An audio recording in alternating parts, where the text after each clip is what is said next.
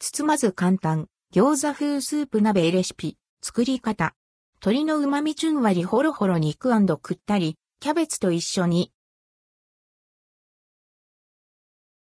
寒い季節には、皮で具を包んで焼き上げる餃子だけでなく、鍋に材料を入れて、煮るだけの豪快な餃子風スープ鍋もおすすめ。鶏ガラスープとラー油で癖になる味わいに仕上げるレシピです。半端に余った餃子の皮の消費レシピにもどうぞ。餃子風スープ鍋レシピ。材料用意するものはこちら。分量は4人分。味の素のレシピを参考にしています。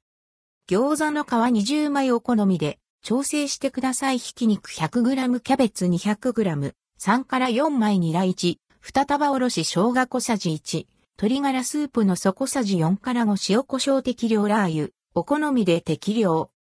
作り方キャベツをざく切り、ニラを2センチ幅くらいに切り、ひき肉と一緒にボウルに合わせます。ボウルにおろし生姜を加え、軽く混ぜ合わせます。お肉はほぐすだけで、こねないように。鍋に餃子の皮をぐるっと一周並べ、真ん中にボウルで混ぜ合わせた具をこんもりと乗せます。鍋に水 700ml、鶏ガラスープの素を加えて、火にかけ、沸騰したら弱火に。蓋をして具材に火が通るまで5分ほど煮ます。具材に火が通って柔らかくなったら塩胡椒し、仕上げにお好みでラー油を加えて出来上がり。餃子風スープ鍋味はくたっと柔らかく甘いキャベツとふっくらお肉に鶏の旨味がじゅんわり染みて美味しい。餃子の皮はプルプルとろんとしたワンタン風になっていて、これだけで食べても、具を包んで食べても美味です。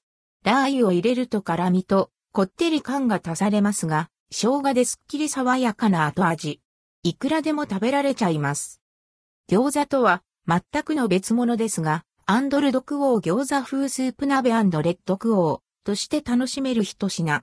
お好みでキャベツを白菜にしたり、大根を入れたり、ニンニクでパンチを効かせたりしても、寒い日にぴったりのレシピですよ。